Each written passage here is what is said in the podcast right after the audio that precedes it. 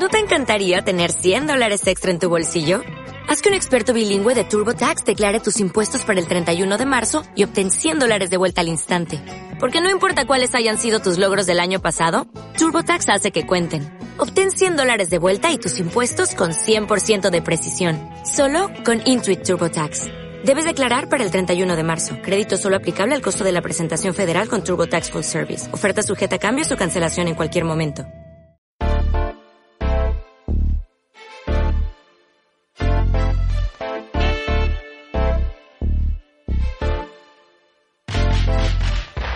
En la tardis, a través del tiempo, viendo clásicos, nunca hay lugar para el aburrimiento. Ya sea acción, terror, comedia o suspenso, para engordar mi cerebro no hay mejor alimento. Seriéfilos, cinéfilos, este es vuestro sitio. Tomad asiento y por supuesto, sed bienvenidos. Seréis conducidos a mundos desconocidos de la mano de Mr. Berete y sus amigos. Aquí hay lugar para todo el mundo, desde caras cortadas hasta viejos héroes moribundos. Cuidado Freddy, controla tus sueños más profundos. Un toque al señor lobo y limpia todo en segundos. A veces gladiador, otras un espía inteligente. A veces soy como Dios y otras regreso de la muerte. Pasan cosas extrañas, se encienden solas las luces. Quiero jugar un juego. Y con el ver cómo sufres, una llamada a mis dragones terminará en llamarada. Te llevarás con decoraciones protegiendo a tus camaradas. Este hijo bastardo se va a ir despidiendo de ustedes. Pero antes un consejo, lucha por todo lo que desees. Un saludo para todos y un abrazo muy fuerte. Aquí les dejo con Mr. Belete. Aquí les dejo con Mr. Berete. Buenos días, tardes y noches a todo el mundo. ¿Qué tal, chicos y chicas? ¿Cómo os va? Eh, hace mucho que no os traía un podcast y la verdad es que ya iba tocando. Siento mucho haber estado desaparecido, pero bueno, he estado trabajando en otros proyectos y otras cositas. ¿Qué tal? ¿Cómo os va? ¿Cómo os trata la vida? ¿Bien? Espero que sí, y espero que disfrutéis de este capítulo en el que os voy a hablar de la que es mi película favorita. Todos los años la veo al menos una vez. Os hablo de American Beauty, película del director Sam Mendes con guion de Alan Ball, el creador de la serie True Blood, entre otras, música de Thomas Newman y protagonizada por Kevin Spacey, Annette Bening, Zora Birch, Wes Bentley, Chris Cooper y Mena Subari, entre otros.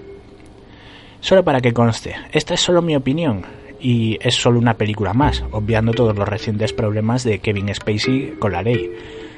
Me parece, personalmente, que se trata de una obra maestra, un cuento sobre la realidad actual muy bien contado, muy bien hecho y que creo que os puede gustar.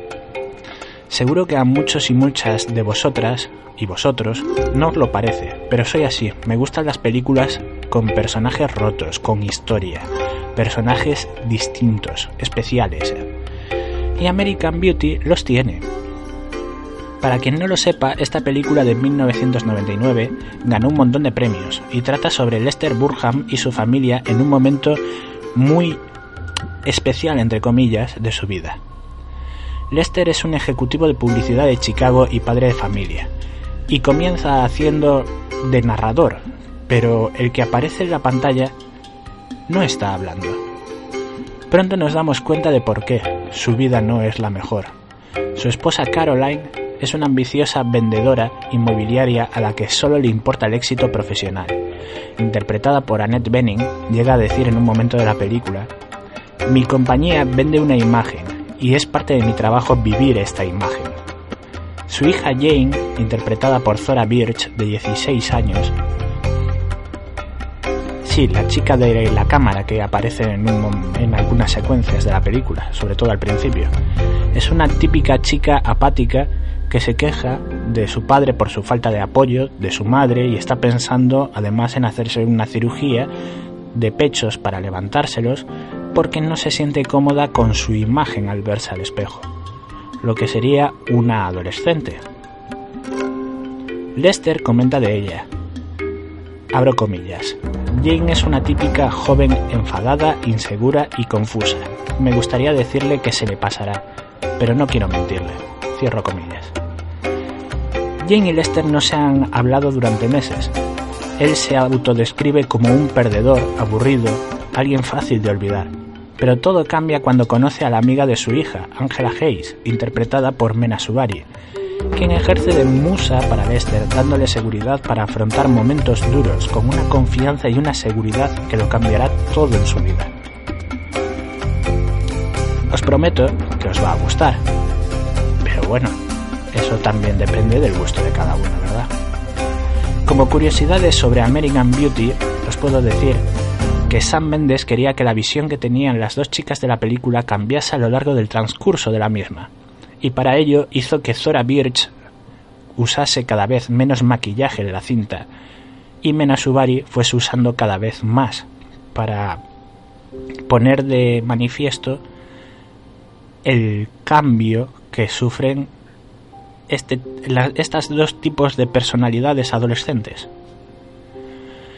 Según su discurso de aceptación del Oscar, Alan Ball, creador de True Blood, estaba sentado en la plaza del World Trade Center cuando vio una bolsa de papel flotando, lo que le inspiró para escribir la película que en un principio iba a ser una obra de teatro. Como Zora Birch, quien interpreta a la hija protagonista, tenía 17 años cuando se filmó la película, sus padres tuvieron que aprobar su escena en topless, y ellos y unos representantes de trabajo infantil estuvieron presentes en el plató durante el rodaje de la misma. Me parece una decisión más que acertada, la verdad. La mano y el estómago del cartel no pertenecen a Mena Subari, sino a la actriz y modelo Chloe Hunter, aunque durante mucho tiempo se rumoreó que se trataba de una actriz conocida por la serie Mad Men, cosa que ha quedado desmentida por completo.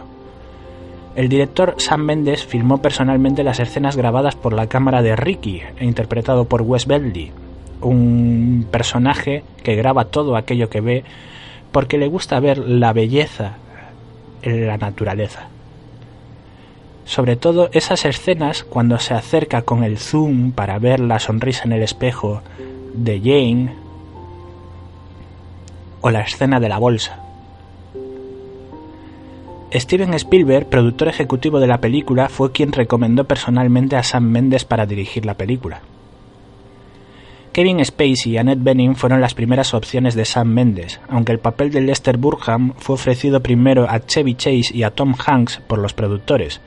Menos mal que nos quedamos con Spacey, la verdad, porque aun con todos sus problemas y sus líos, hizo una interpretación increíble. Entre las muchas referencias que la película tiene a la novela Lolita se encuentra el nombre de Lester Burham, que es un anagrama de Humbert Aprende, Humbert Lerns.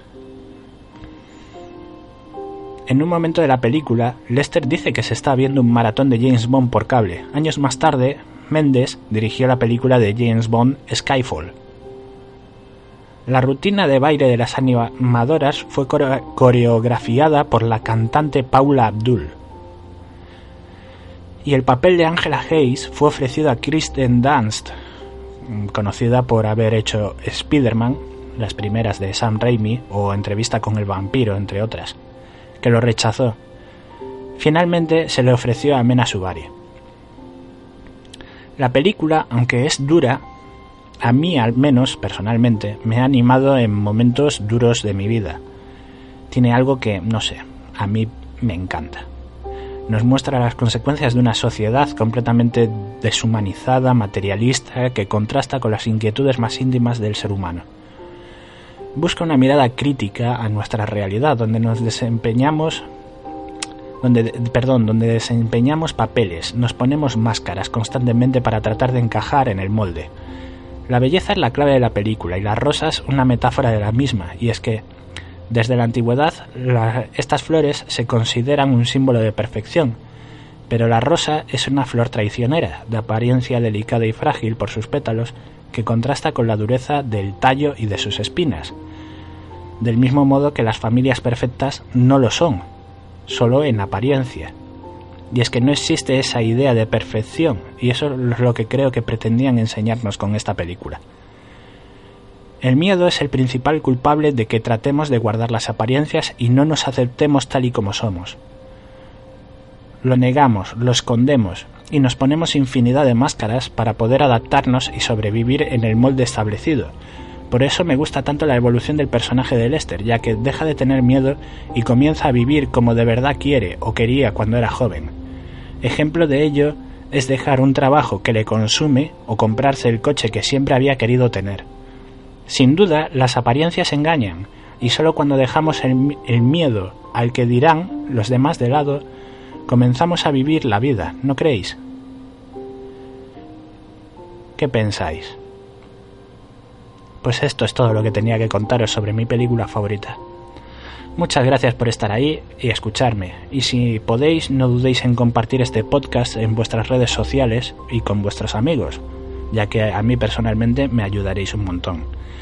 Intentaré que no pase tanto tiempo entre capítulos y solo deciros que nos vemos en el próximo. habur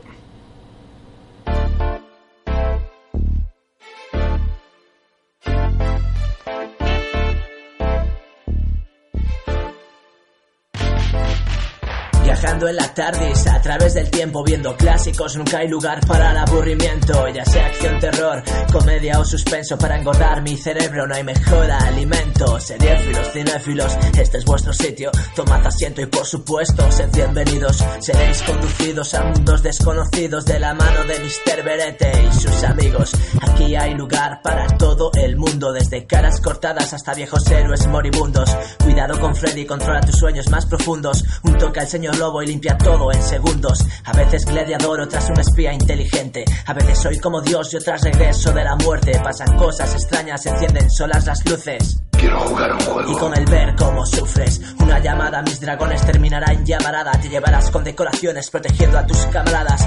Este hijo bastardo se va a ir despidiendo de ustedes. Pero antes un consejo, lucha por todo lo que desees. Un saludo para todos y un abrazo muy fuerte. Aquí les dejo con Mr. Berete les dejo con Mr. Berete.